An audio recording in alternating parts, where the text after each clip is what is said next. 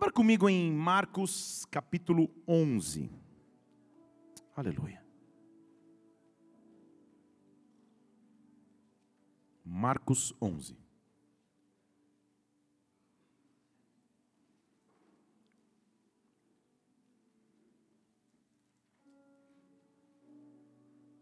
Eu vou ler a partir do versículo 22. Jesus está conversando e, e parte de sua conversa, ou como resposta à conversa, ele dá um mandamento. E diz assim: Respondeu-lhes Jesus: Tende fé em Deus. Deixa eu falar de novo, porque três disseram amém, então vamos lá, né? Respondeu-lhes Jesus, palavras do próprio Jesus Cristo: Tenham ou tende fé em Deus porque com fé em Deus, ele diz: em verdade eu vos digo, que se você disser para o monte, monte, ergue-te e lança-te no mar, e não duvidar no seu coração, mas crer que se fará aquilo que diz, assim lhe será feito. Porque vos digo, tudo que pedirdes em oração, crede que o recebereis e tê-lo eis e o tereis. Tenham fé em Deus. Senhor Deus, nós estamos em tua casa mais uma vez nessa noite com uma só intenção de adorar o teu nome, de exaltar o teu nome, de dizer o quanto tu és grande, o quanto dependemos de ti, o quanto a tua grandeza, a tua majestade nos constrange através de seu amor. Pai, nesta hora nós te pedimos, vem presidir mais uma vez este momento. Vem tocar em nossas vidas de forma sobrenatural, vem nos invadir com a tua presença, Santo Espírito. Nós nos apresentamos a ti, Senhor, nosso corpo, alma e espírito que estejam completamente conectados a ti.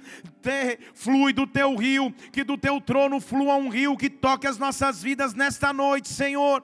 O Senhor conhece cada um dos teus filhos que aqui está. Por isso eu te peço, Espírito Santo, vem e nos toca de forma sobrenatural, individual e irreversível. Que o teu reino venha sobre nós, que a tua vontade aconteça agora na terra como no céu. Nós te pedimos em o nome do Senhor Jesus Cristo, te adorando de antemão por aquilo que o Senhor fará em o nome do Senhor Jesus. Amém e amém e amém. Aplauda o Senhor, adore-o, antecipadamente adore-o. Oh! Igreja nos anos de 2004, 5 e 6, ou seja, um tempinho atrás, porém não tão distante, eu ainda não estava em tempo integral na obra como pastor, e na época, um dos trabalhos que eu exercia profissionalmente era organizar a logística de viagens de um time de futebol. Como eu sempre trabalhei com eventos e, e, e, e logística, etc., eu fui contratado por esse time de futebol, um grande time de futebol do Brasil, na verdade é o maior time de futebol do Brasil, mas isso é outra história. É, para trabalhar com eles na época, organizando as viagens internacionais. E na época o time viajava muito internacionalmente. Então eu, eu, eu pouco ficava em casa ou em São Paulo, que era onde eu morava, e viajava muito na América Latina, América do Sul, organizando o, a, a, logística de ônibus, hotel, escolta policial, campo de treinamento, tudo aquilo que envolve o ambiente futebolístico. Isso culminou com o time ganhando a competição em 2005, indo jogar no Japão na, na, na final do Mundial em 2005. Depois você entra no Google para você ver Vai que Deus te toca e você vem para o nosso lado. Muito bem. E eu me lembro que, logo de início, na, época de entrevistas para contratação, eu me sentei com o diretor de futebol do, do, time, que me chamou no CT, e começou a me entrevistar, a perguntar da, da, da experiência, papapá, mas de repente ele diz assim: para trabalhar com o futebol, ele me disse uma frase que chamou a atenção. Você vai ter que se acostumar a viver em ambiente de instabilidade. Para trabalhar aqui nessa função, você vai ter que aprender a gerenciar crises.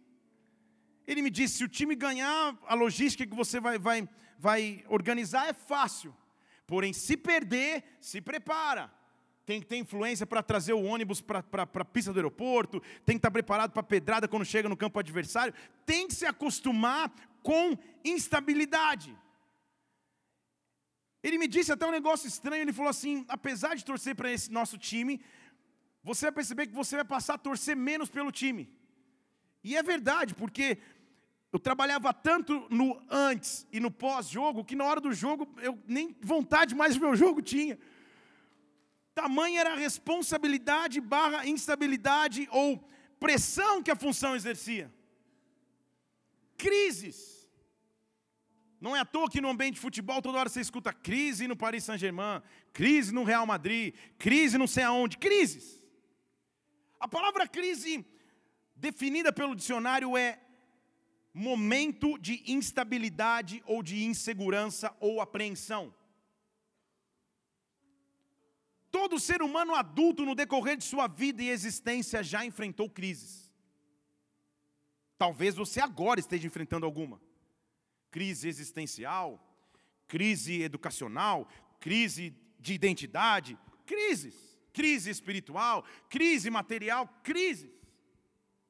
Nós brasileiros sabemos o que é enfrentar e atravessar inúmeras crises. Eu me lembro na minha infância, mas agora já vou denunciar a idade, mas na minha infância não, eu me lembro de ter pesquisado que só na minha infância a moeda foi cruzeiro, cruzeiro novo, cruzado, cruza não sei o que lá. São tantas mudanças, tantas crises que devem ser atravessadas que às vezes no meio da crise, da instabilidade, da apreensão ou da insegurança, é difícil entender como reagir. É difícil entender como prosseguir no meio das crises. Então, a pergunta não é se você já viveu crises, porque eu imagino que você já tenha. A pergunta é como atravessar as crises quando essas surgem ou como atravessar as crises do agora, as instabilidades do agora, as incertezas do agora, como encontrar forças para continuar caminhando independente da circunstância momentânea. Como viver num ambiente onde aparentemente tudo está bem, da noite para o dia tudo piora, da noite para o dia tudo dá errado. Crises. Administrar crises é uma função difícil de se administrar naturalmente. Quais são as crises que batem na tua porta todos os dias? Das mais simples às mais complexas, o homem o ser humano é afligido por elas. Mas Jesus Cristo está conversando com seus discípulos, ele, ele dá uma instrução, ele diz assim: tenham fé em Deus. Deixa eu falar de novo: tenham fé em Deus. Ele está dando um comando, dizendo: tenham segurança em Deus, tenham esperança em Deus, confiem no Senhor, tenham fé em Deus. Depende exclusivamente dEle, confie somente nele, deposite sua ansiedade sobre Ele, coloque sobre Ele sua expectativa, era o que ele estava dizendo. E é óbvio que ele faz uma analogia, usando uma figura de linguagem. Ele diz assim: se você disser para o monte, monte, sai daqui, se joga no mar, vai acontecer. Não é para você ir lá no corcovado e ficar corcovado, vá nadar. Não é isso. Ele não está falando literalmente. Ele está falando de algo grande, impossível de se mover, que pela fé você pode fazer acontecer. O que ele está dizendo é: quando você tem fé em Deus, é possível mover montanhas que seriam grandes demais para o poder da sua própria mão. Quando você escolhe caminhar pela fé, quando você anda com fé, quando a fé é o teu combustível principal, você passa a atravessar crises. Nesta noite, Deus te trouxe aqui aqui, independente da circunstância de crise que você possa viver ou enfrentar, das ameaças e das pressões que podem estar diante de ti, para dizer: continue andando pela fé, continue vivendo pela fé, pela fé, pela fé, porque sem fé é impossível agradá-lo. A crise surge sem pedir licença. Você vai numa consulta médica e o relatório do médico te faz entrar em crise. Você dá uma olhada no espelho e fala: Senhor, não, esse tipo de crise já passou. Você tira um, um extrato bancário e você fala: Meu Deus do céu. Você recebe o resultado de uma prova que você prestou e a crise se instala. Alguém te critica ou alguém para de falar contigo, ou uma confusão acontece na família e a crise vem. Você sabe o que eu estou falando sobre, sobre crise. Mas ele está dizendo no momento exatamente como esse: tenha fé em Deus, tenha confiança em Deus. O apóstolo Paulo entendeu isso lá em Gálatas capítulo 3. Ele vai falar um pouquinho sobre o que é viver em fé. Abra comigo Gálatas capítulo 3.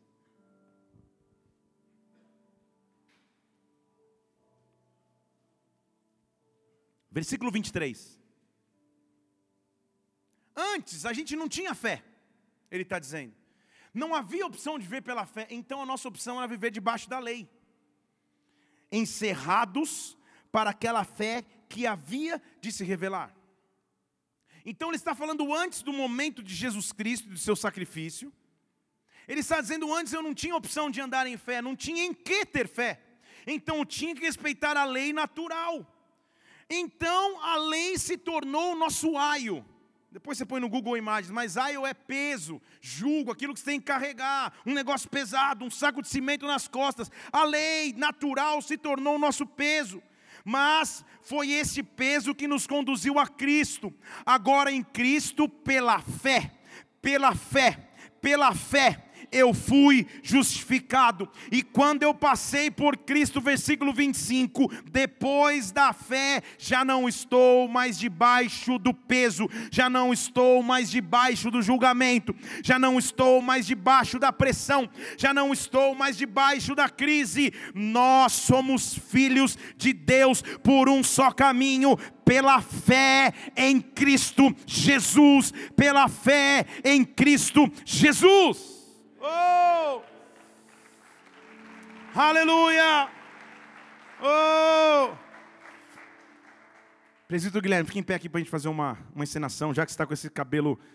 Você vai fazer alguma peça sobre os discípulos, sobre Jesus, alguma coisa? Deve ser. Deve estar se preparando para elenco. Muito bem, fica parado aí. Imagine Jesus com esses cabelos sedosos ao vento. Sacode o cabelo aí. Ó, oh, esse é o meu sonho. Tem de fé, fé em Deus. Aleluia. Muito bem. A Bíblia está dizendo que a fé nos conduz até Jesus Cristo. A fé nos conduz até Ele. Ela nos leva até Ele. Mas não só nos leva até Cristo, depois que a fé nos faz abraçar a Jesus Cristo, agora é com Ele que nós passamos a caminhar.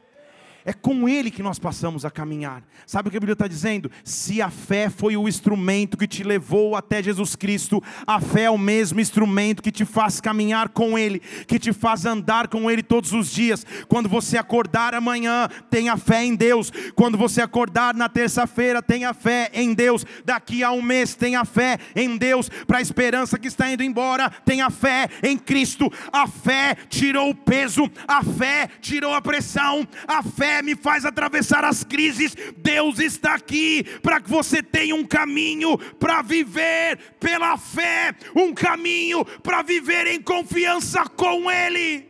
Em outras palavras, minha esperança, minha confiança, minha estabilidade, minha paciência, meu equilíbrio só podem ser encontrados pela fé só podem ser encontrados quando eu descobrir um caminho. Eu tenho fé em Deus, eu tenho fé em Deus, eu tenho esperança em Deus.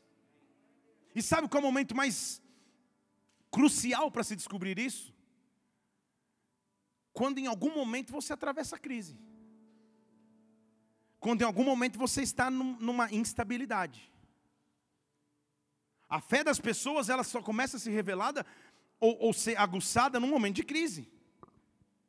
Eu me lembro uma vez, inclusive indo fazer uma viagem para esse time, para Santiago, no Chile, que quando o avião está tá em, em altura de cruzeiro, voando suavemente pelas nuvens, você não precisa de fé.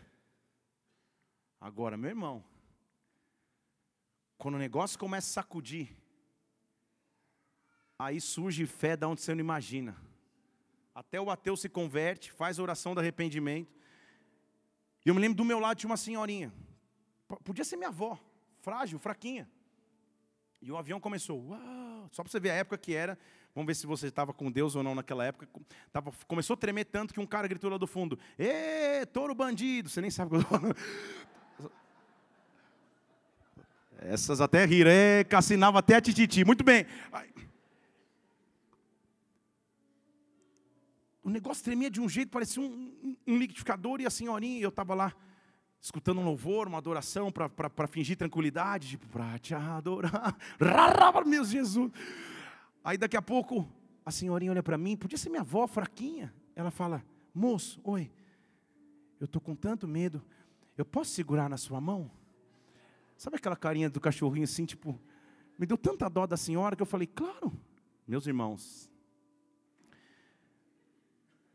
Eu acho que toda a fé daquela mulher estava no seu pulso, ou nos seus dedos, porque ela quase quebrou a minha mão. Ela apertava de um lado e eu do outro, falava, ah, vai começar a brigar. E ela, ah, eu, calma! Ah! A fé tem que se descobrir no momento de turbulência.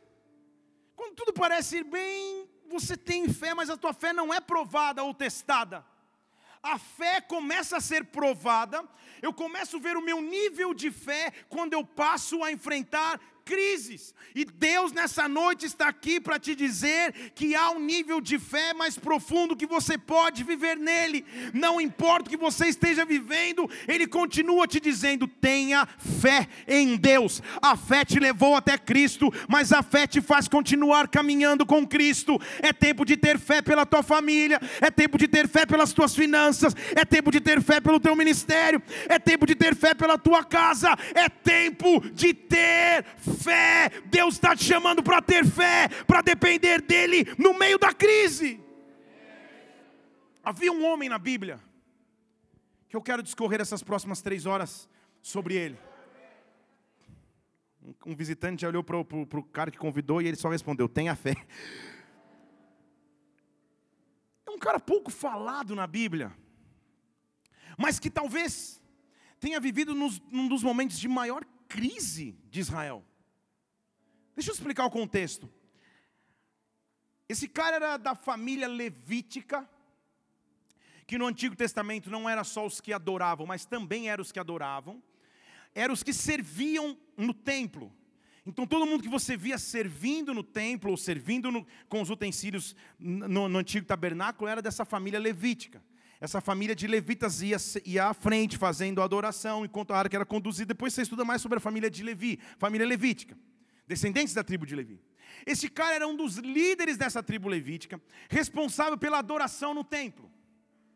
Então ele era um adorador por essência. Ele adorava independente das circunstâncias. Mas o contexto social, geográfico, cultural, econômico, todo o contexto que ele passou a viver na nação se tornou muito difícil, opressor, um contexto de crise. Eu, eu poderia resumir mais ou menos assim: a nação vivia em violência entre si, os cidadãos estavam se agredindo, se caluniando, um com violência contra o outro. A opressão sobre os necessitados era ferrenha. Não havia ajuda para os necessitados, pelo contrário, quanto mais necessitado, mais ele era extorquido ou humilhado. O sistema legal da nação estava em ruínas, juízes injustos estavam no comando, então se transformavam as decisões legais em decisões favoráveis não ao homem, não àquele que buscava justiça. Aí você está pensando, será que esse profeta viveu em 2018? Cenário não é muito diferente, vamos combinar? Cenário de dificuldade. Como permanecer adorando quando o meu entorno me pressiona com crises? Quando tudo dá errado ou quando nada parece estar acontecendo, como não ficar em crise? A primeira decisão que nós temos que tomar entre as, entre as mil que eu coloquei aqui é que eu tenho que passar da fase da revolta. Deixa eu falar de novo, eu tenho que passar da fase da revolta. Porque a primeira coisa que a crise traz sobre, sobre um homem, sobre uma mulher, é o sentimento de revolta, tipo, não, nada vai mudar mesmo, é isso, nada vai mudar, não vai acontecer, que coisa difícil, Senhor, porque esse cara começa assim, um adorador, um cara da família levítica que adorava o Senhor no templo, olha como ele começa falando com Deus. Estou falando de um homem que é uma boa sugestão se você está grávido e quer dar um nome bíblico para o teu filho. Abacuque, capítulo 1. Estou brincando, tá? Imagina eu apresentando um pequeno Abacuque daqui a uns anos. Se você quiser, assim Deus faça. E oremos pela criança. Abacuque, capítulo 1. Abra lá comigo. Pequeniníssimo livro das Escrituras. Que talvez por ser tão pequeno você tenha passado direto, nem sem perceber. Mas ele está aí, eu prometo que ele está aí na sua Bíblia primeiros que acharem ganham um hot dog paulista na Bíblia, de, de, de papel. Abacuque capítulo 1. Achou? Diga amém. Não achou? Fala aleluia. Então faz o seguinte, irmão, abre qualquer página, faz uma cara que está chorando até e lê no telão, ninguém vai perceber. Abacuque capítulo 1. A Bíblia diz assim: olha como o cara começa, já expliquei o cenário: crise, justiça corrompida, necessitados oprimidos, imoralidade, distanciamento de Deus. Sabe como Abacuque começa? Adorador, que tinha que estar com a boca cheia de adoração. Olha como ele começa a falar com Deus. Abacuque 1, 2, ele fala assim: Até quando, Senhor? Até quando eu vou clamar e o Senhor não vai escutar? Até quando eu vou gritar violência e o Senhor não vai trazer salvação? Estão comigo? Toda crise inicialmente gera uma revolta. Tudo aquilo que oprime a minha fé gera alguma coisa no meu peito que eu falo, Senhor, até quando? Até quando eu vou clamar e aparentemente o Senhor não vai ouvir? Até quando eu vou gritar e o Senhor não vai responder? Até quando? Até quando? Até quando? Esse vai ser o título do próximo culto de solteiros. Vai. Estou brincando. Vai ter uma faixa até quando três pontinhos, você decide. E aí, homens do lado, mulher do outro, toca sineta e, e aleluia. Muito bem. Não, não era de Deus essa estratégia. Se bem que vai que. Até quando? Ele estava dizendo, Senhor, até quando? Eu estou clamando, parece que o Senhor não responde, parece que o Senhor não escuta. Senhor, versículo 3, por que razão eu vejo a iniquidade e eu vejo a opressão? Porque a destruição e a violência estão diante de mim, há contendas, o litígio é suscitado, tudo aquilo que eu acabei de te explicar, toda, toda, toda a, a, a sujeira que ele estava vivendo. Por causa, por esta causa, a lei já se afrouxa, ninguém respeita a lei, a justiça não se manifesta, o ímpio cerca o justo, a justiça é pervertida. Até quando? Adorador, líder da casa levítica. Quando eu passo crise, eu tenho que saber acabar com a fase da revolta. Porque a revolta tem como intenção me trazer desânimo pelo tempo presente, me trazer os sentimentos ou as perguntas dos porquês que nem sempre eu vou ter.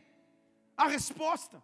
Por que isso, Deus? Por que aquilo? Por que isso me aconteceu? Ou por que isso deixou de acontecer? Até quando eu clamo e o Senhor não responde? Todo ser humano que entra em crise passa por essa fase, mas tem que passar e não permanecer nesta fase. Deixa eu dizer de novo: tem que passar e não permanecer nesta fase. Deus está aqui nessa noite para te dizer que Ele sabe os teus até quando, Ele sabe aquilo que você tem clamado a Ele, por isso usa da tua fé, porque tem fé em Deus, para nesta hora falar com o Pai. Feche seus olhos, levante uma de suas mãos, fale com Ele, Deus. Eu estou no até quando nesta área da minha vida, nesta área da minha vida nessas circunstâncias da minha história. Eu preciso da tua intervenção. Até quando eu vou clamar sem perceber que eu estou recebendo resposta? Até quando eu vou gritar e talvez eu não veja a tua salvação? Até quando, Deus? Eu ando pela fé, intervém em meu favor. Deus está aqui trabalhando na tua fé. Deus está aqui trabalhando na tua esperança. Rachei. Passa a fase da revolta contra tudo, contra todos, contra até mesmo o próprio Deus, contra você mesmo. Passa do até quando em o nome do Senhor Jesus Cristo. Porque tudo aquilo que era, era, era o que enchia os lábios. de Abacuque. Ele dizia: Deus, até quando? Eu estou vendo a situação, a justiça corrompida, está tá uma confusão danada, até quando? Até quando? Ele passa um tempinho revoltado. Então, até tudo bem você de vez em quando ficar meio revoltos. Principalmente se você é mulher e, e antes daquele ciclo de cada mês. Oremos, igreja, irmãos.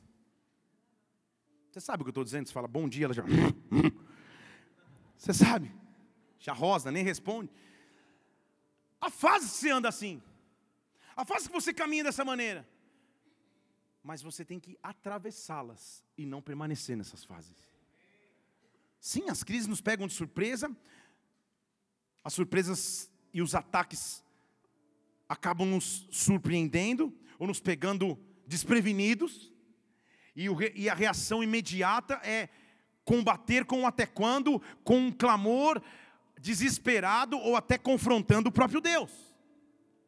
Mas se eu sou alguém que escolhi andar pela fé, se eu sou alguém que escolhi andar crendo em Deus, e você é, e você, meu irmão, você, minha irmã que está aqui, é, há de existir um poder de reação, há de existir um poder de contra-ataque, e o poder de contra-ataque não é ficar na revolta dizendo, Deus, até quando isso, até quando aquilo, até quando aquilo outro, quando isso vai acontecer ou deixar de acontecer. Abacuque toma uma decisão e fala: chega de lamento, eu vou mudar meu comportamento. Ó, oh, até, até dar um post: chega de lamento, vou mudar meu comportamento de tormento. Faz o post. Sabe o que ele diz? Senhor, só tem um lugar que eu posso estar.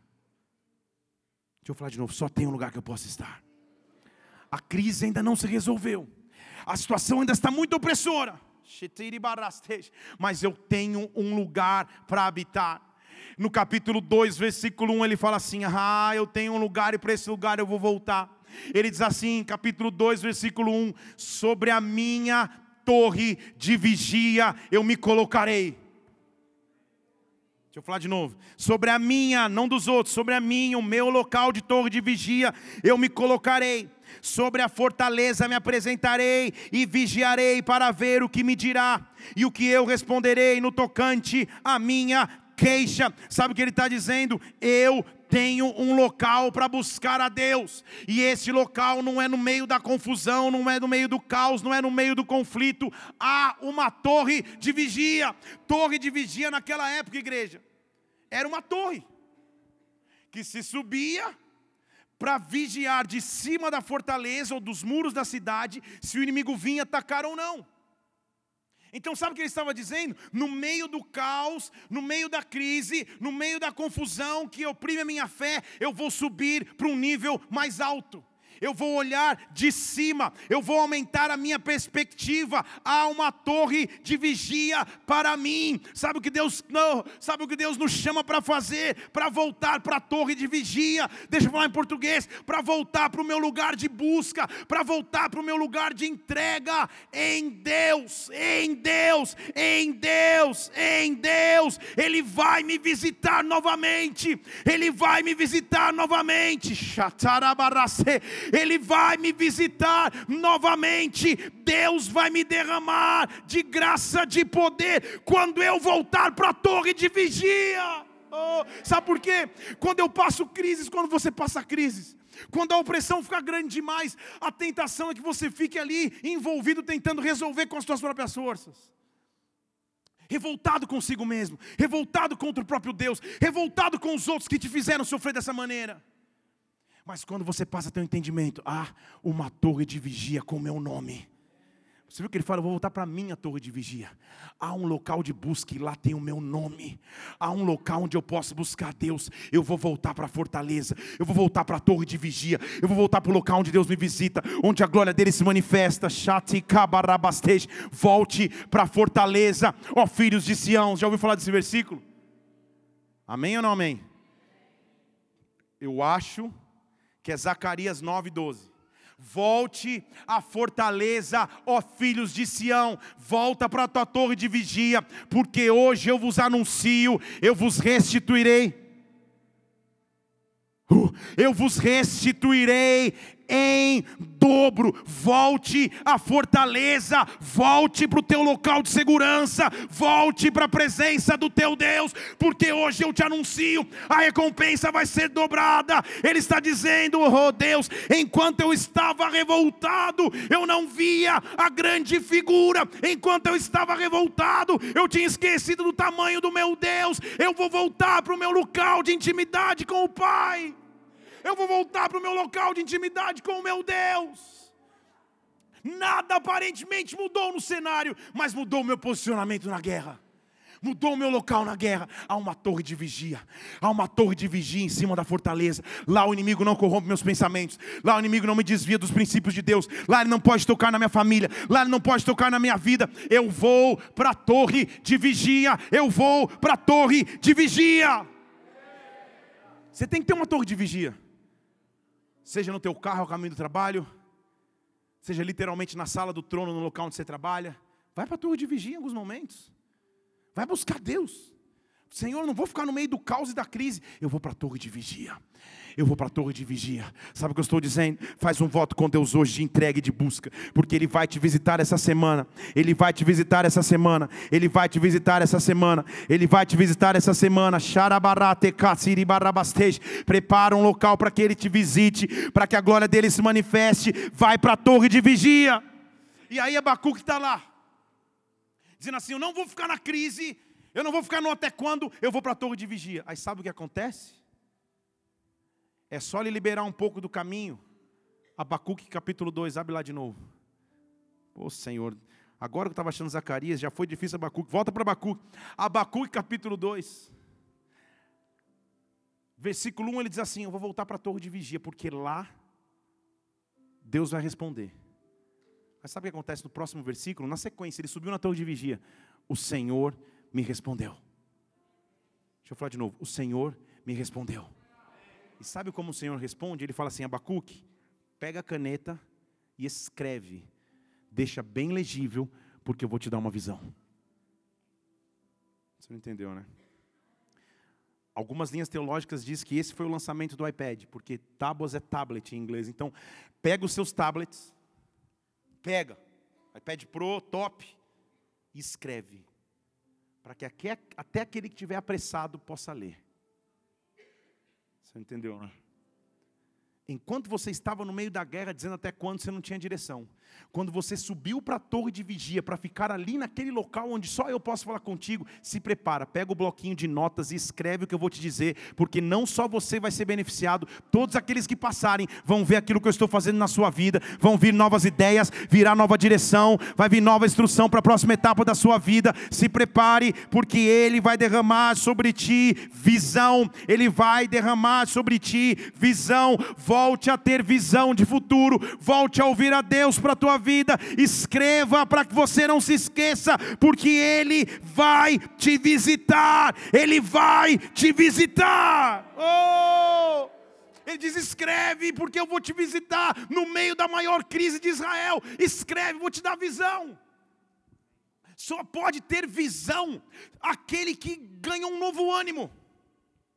Porque a primeira coisa que a pessoa que desanima perde é a visão, a esperança de futuro. Ele passa a viver por viver. Meio que Walking Dead. Você nem sabe o que estou dizendo, senão, aleluia, oremos. Meio que zumbi, só subexistindo. Ele perde a perspectiva de planejamento, de sonho, de esperança, de prospecção para coisas novas, mas ele diz: Você subiu na torre de vigia, se prepare, eu vou te dar visão. Isso acontece em todas as áreas de nossas vidas. Deixa eu te falar. Às vezes você está falando, Senhor, como que eu conduzo a minha família agora? Como que eu conduzo meu, meu, meu, meu casamento. Meus filhos têm cinco anos, eu já nem sei como que eu vou fazer para pagar a faculdade. Você começa a se preocupar com tudo. Senhor, e agora? O que, eu faço? O que eu faço? Sabe o que ele diz? Sobe para a torre de vigia. Eu vou te dar uma visão lá. Eu vou te dar uma estratégia lá. Aí de repente na torre de vigia você fala: Meu Deus, eu nunca tinha pensado em trabalhar dessa maneira. Eu nunca tinha descoberto esse nicho do mercado. Eu nunca sabia que eu podia fazer isso, isso, isso e aquilo. Na torre de vigia, ele te dá rolos e rolos de visão. Ele te dá tablets e tablets de visão, cadernos e cadernos de visão. Ele começa a a te mostrar qual é o próximo passo, qual é o passo depois do próximo, qual é o próximo depois do próximo, próximo, próximo. Você não começa mais a andar perdido, mas você começa a ter visão em Deus. Na torre de vigia, ele vai te dar a visão que você precisa. Então a visão que você precisa não vem num gabinete só comigo. Que você entra sempre e fala: oh, hoje eu vim aqui, Deus vai falar comigo através de você. E se não falar, você não é homem de Deus. E o pastor faz o quê? Hum, hum, hum. O que, que ele faz? Fala comigo. Hã? A torre de vigia não vem só quando você está correndo e fala, Senhor, hoje eu vou abrir qualquer texto aqui, eu sei o que você vai falar comigo. Bem, para os mais antigos, amor, onde está minha Bíblia? Não sei, mês passado estava, ah, não sei, ah tá, achei, tira o pó, pega, aí abre. Põe o dedo num versículo. Estão comigo? Isso não é torre de vigia.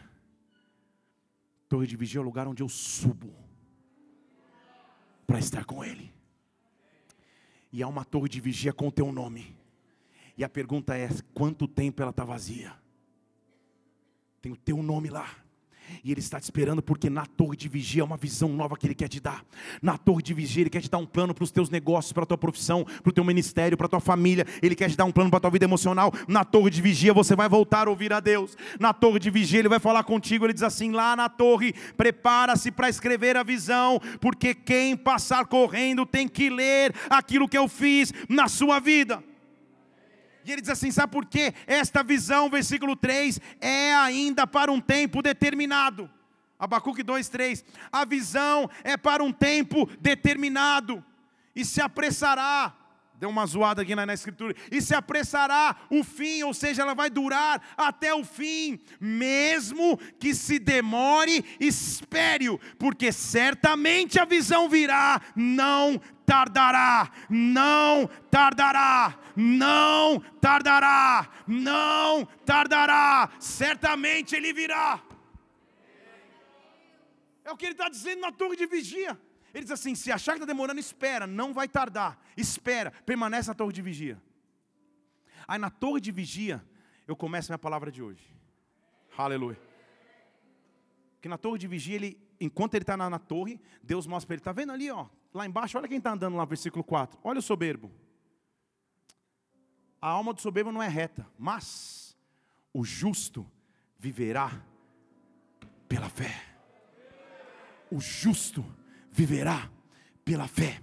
Talvez você já tenha escutado falar isso, já tenha colocado um adesivo no teu carro com esse dizer, mas talvez você não soubesse em que contexto Abacuque escutou essa frase, num contexto muito difícil, em cima de uma torre de vigia, quando a sociedade se corrompia, ele escuta Deus dizendo para ele: Eu vou te dar uma visão, mas saiba, o justo viverá pela fé, Deus vai responder, Deus vai intervir, Deus não vai me abandonar. Nesta hora difícil que eu possa enfrentar em alguma área da minha vida, Deus está te fazendo um convite viva, ande pela fé, levante uma de suas mãos. O justo viverá pela fé, o justo viverá pela fé. Repete comigo: o justo viverá pela fé. Fale de novo: o justo viverá pela fé. Mais uma vez, igreja. Só aqueles que creem em Deus. Oh. Deus vai agir na tua vida. Dê um brado ao Senhor e aplauda neste lugar. Oh, oh. O justo vive, anda, habita, caminha pela fé. Há momentos em que eu não vou ter as respostas, mas quando eu estiver na torre de vigia, quando eu estiver recebendo dele visão, quando ele estiver dizendo se demorar, espera, eu não vou tardar, eu começo a ter uma conclusão, e esta é: eu fui chamado para viver pela fé. Aí ele lembra um pouco nos próximos versículos a tragédia que eles estavam vendo. Não é que nada tinha, nada tinha mudado naturalmente, mas a perspectiva era outra. O cenário era o mesmo, a perspectiva era outra. Deixa eu falar de novo, o cenário era o mesmo, a perspectiva era outra. Eles já não olhavam no mesmo nível, eles estavam na torre de vigia. E lá ele começa a dizer assim, oh, versículo 6. Olha aqueles que estão dizendo, ai, daquele que acumula o que não é seu. Até quando? Ele está começando a descrever o cenário. Ai, daquele que carrega os seus penhores. Será que os credores não vão se levantar? Não despertarão aqueles que fazem tremer, aqueles que estão fazendo negócio injusto, ele está dizendo. Olha como muitas nações foram despojadas, como os povos vão despojar a ti por causa do sangue dos homens, da violência da terra. Ai daqueles, versículo 9, que adquirem a sua casa com lucros criminosos. Ai daqueles que colocam seu ninho no alto para se livrar da calamidade. Vergonha maquinaste para a tua casa, destruiu os teus povos, você pecou contra a tua alma. Deus começa a revelar para ele o cenário, mas a, a, a resposta para o cenário, estão comigo? Versículo 12: Ai daquele que edifica a cidade com sangue, que funda a cidade com iniquidade, será que acaso não procede do Senhor que os povos trabalhem para o fogo e as nações se cansem em vão? Deus começa a mostrar para ele: Eu sei, eu estou vendo que tem cara que compra casa com lucro criminoso, eu estou vendo que tem cara que edifica a cidade com sangue, mas será que eu deixei de ser Deus? É o que Deus estava dizendo. Será que eu deixei de ser Deus? Será que eu deixei de ser Senhor? Eu tenho uma resposta para o cenário atual. Eu tenho uma resposta para o cenário atual.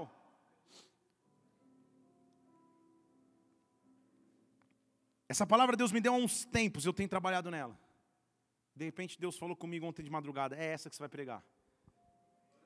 E quando eu estava preparando, aí eu entendi que dia Deus escolheu que eu pregasse essa palavra. Estão comigo aqui?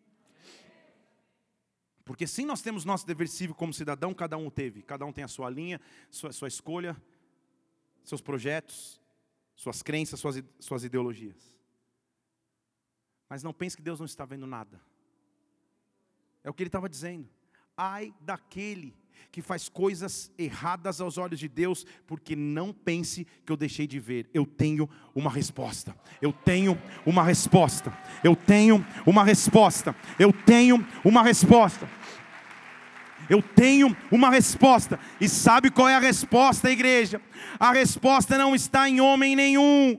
A resposta está no versículo 14, que ele diz assim: A terra vai se encher do conhecimento da glória do Senhor, como as águas cobrem o mar. Sabe o que Deus está dizendo? A minha resposta para os tempos de crise, a minha resposta para os tempos de injustiças e dificuldades, é que a minha glória vai encher a terra, é que a minha glória vai encher a terra. Então entenda o importante papel meu e teu, como filhos e filhas do Senhor, nós carregamos a glória que o mundo precisa, nós carregamos a presença que a sociedade precisa ter. Oh!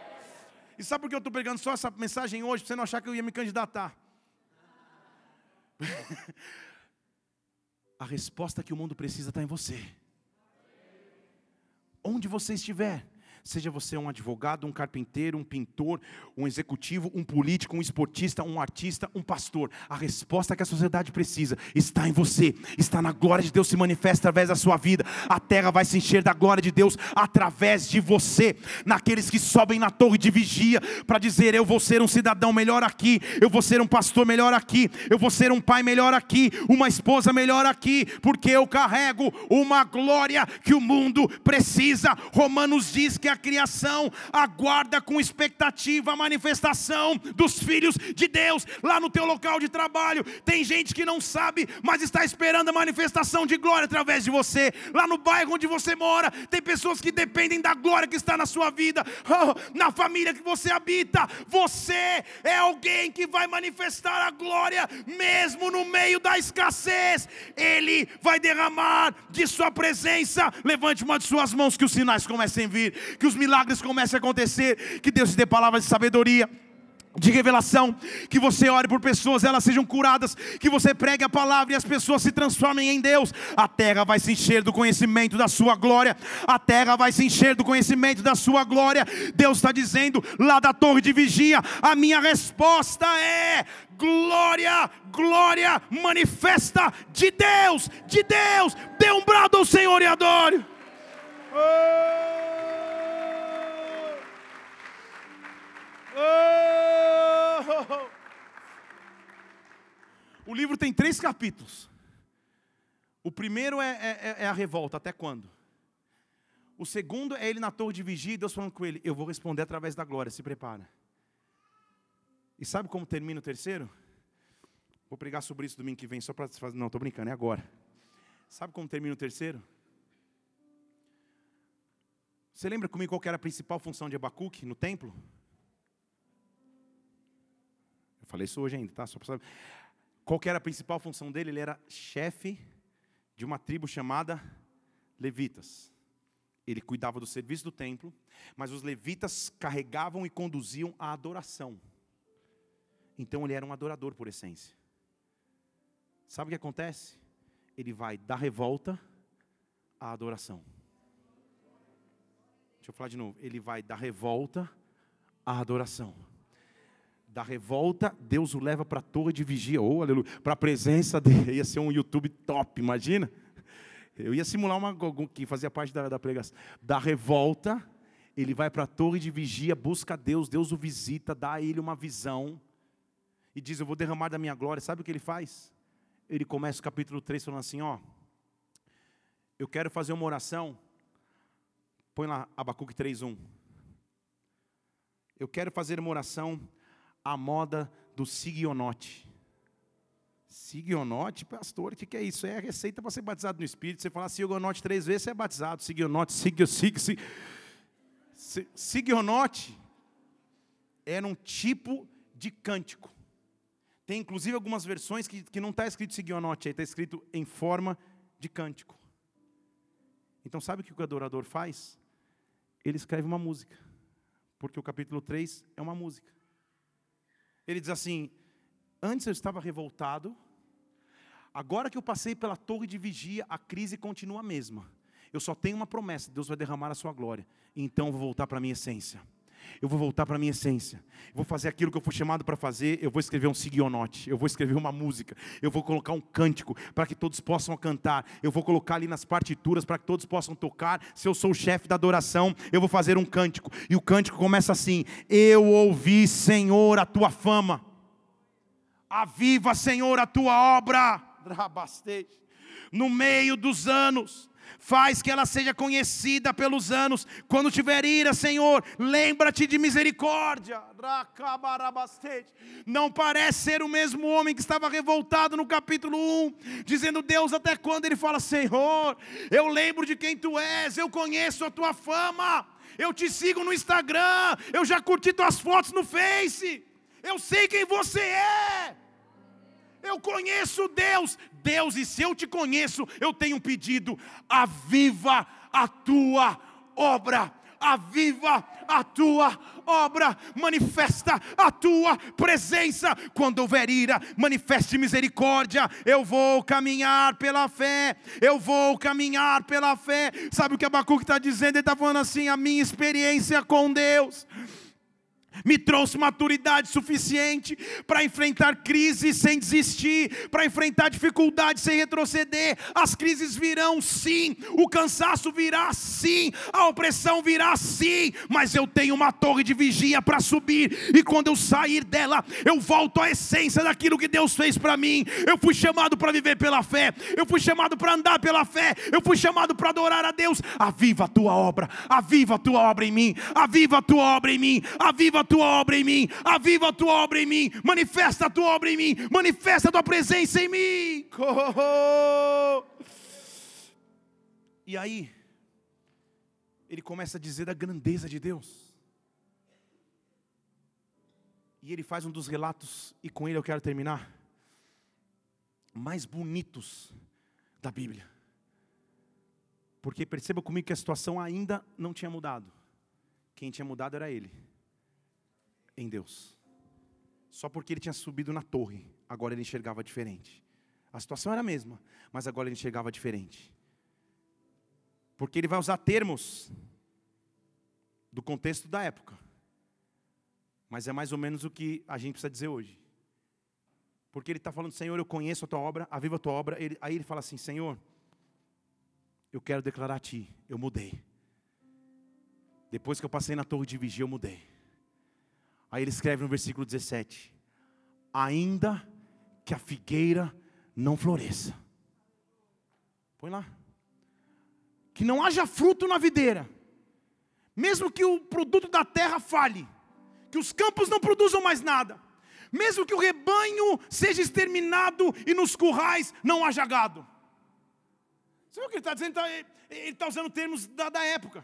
Ele está falando, Senhor, se a plantação não der certo, se a videira não der fruto, se no, se no curral não tiver gado, ou seja, se tudo der errado, se a casa cair, se a crise continuar, se não tiver figueira florescendo, se não tiver fruto na videira, se a oliveira não der fruto, se os campos não tiverem alimento, se o gado não tiver no curral, todavia eu me alegrarei no Senhor, eu exultarei no Deus da minha salvação. Ele é o Senhor que me dá força, Ele faz os meus pés como. Pode pôr lá o versículo 18, é setinha para baixo. É isso, eu me alegrarei, eu me exultarei no Deus da minha salvação. Versículo 19: O Senhor é a minha força, Ele faz os meus pés como da corça, Ele me faz andar nos lugares altos. É uma música, eu estou escrevendo para o regente da música, para aqueles que vão tocar adoração, que o povo comece a declarar, mesmo que tudo dê errado, eu continuo crendo em Ti, eu continuo crendo em Ti, eu eu continuo me alegrando em Ti. Tu és o Deus da minha força. O justo viverá pela fé. Eu viverei pela fé. Dê um brado ao Senhor e adore aqui. Oh! Oh! Oh!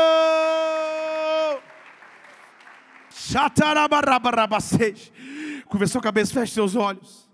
Esta crise não define quem eu sou. Na verdade, esta crise revela quem Deus é para mim.